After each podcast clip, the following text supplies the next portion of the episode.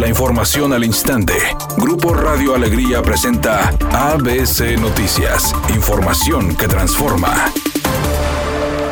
Durante una reunión con el gobernador de Jalisco, Enrique Alfaro, el gobernador electo de Nuevo León, Samuel García, indicó que nuestro estado solo cuenta con un área metropolitana a comparación de otras entidades, que llegan a tener hasta cinco y aún así los municipios no trabajan en equipo. Por falta de acuerdos, por falta de mecanismos jurídicos, por falta de voluntad, en Nuevo León se sigue pensando en que cada municipio es un reino cuyo alcalde decide sin importar si afecta o no a los de al lado. Mi tarea como nuevo líder político de Nuevo León es que con toda la generosidad que como gobernador voy a tener con el presupuesto, con los proyectos metropolitanos, logre ese consenso para que los alcaldes cedan ciertas tareas en un ente que va a poder decidir por todos de una mejor manera. Y eso en Jalisco nos llevan ya nueve o diez años. Por su parte, el gobernador de Jalisco, Enrique Alfaro, dijo que ambos estados buscarán ir en un mismo sentido con la federación para no romper el pacto fiscal, sino modificarlo. En el estado de Nuevo León y el estado de Jalisco a revisar el convenio de coordinación fiscal. El mensaje que queremos dejar el día de hoy, ya lo dijo Samuel, pero quiero reiterarlo, es que el ánimo con el que vamos a ir este proceso no es de ruptura. No nos interesa confrontarnos con la federación. Vamos a buscar el diálogo y vamos a buscar que la revisión del pacto fiscal se pueda dar en un ejercicio de respeto y de cooperación. Familiares de desaparecidos en la carretera Monterrey-Nuevo Laredo y quienes cuentan con denuncias formales en estos estados se reunieron este día con el fiscal de Tamaulipas, Irving Barrios, quien les brindó un informe sobre el caso de sus familiares desaparecidos.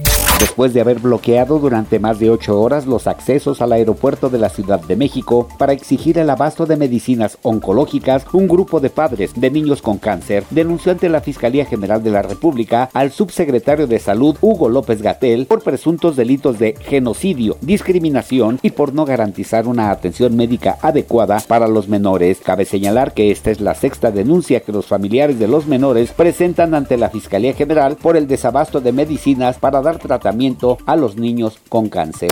Editorial ABC con Eduardo Garza. Los ríos, arroyos y las calles de la ciudad siguen cobrando vidas cada vez que llueve. Ayer seguían buscando a una mujer desaparecida que cayó a la corriente del río La Silla. El caso fue en un río y hay quienes son arrastrados por las corrientes de agua en plena calle. ¿Cuántas muertes más tendrá que costar para que Estado y municipios le inviertan a un buen drenaje pluvial profundo? José Manuel López Velarde, escritor de Mentiras el Musical, dijo que el productor de la misma, Morris Hilbert, se quiere quedar con los derechos de autor. Al menos ya anunció presentaciones del musical sin su autorización. Dijo que no solo eso, sino que hace unos meses Morris Hilbert fue descubierto tratando de registrar a su nombre la autoría de Mentiras el Musical. Mucha precaución, tráfico lento, reportan un accidente vial sobre la avenida Morones Prieto a la altura de la calle San Francisco. Autoridades en el sitio, también cuerpos de rescate trabajan en el lugar. Llega el reporte de un incidente vial sobre la avenida Colón en su cruce con la avenida Bernardo Reyes. Tráfico lento en la zona. Por favor, maneje con mucho cuidado y utilice el cinturón de seguridad.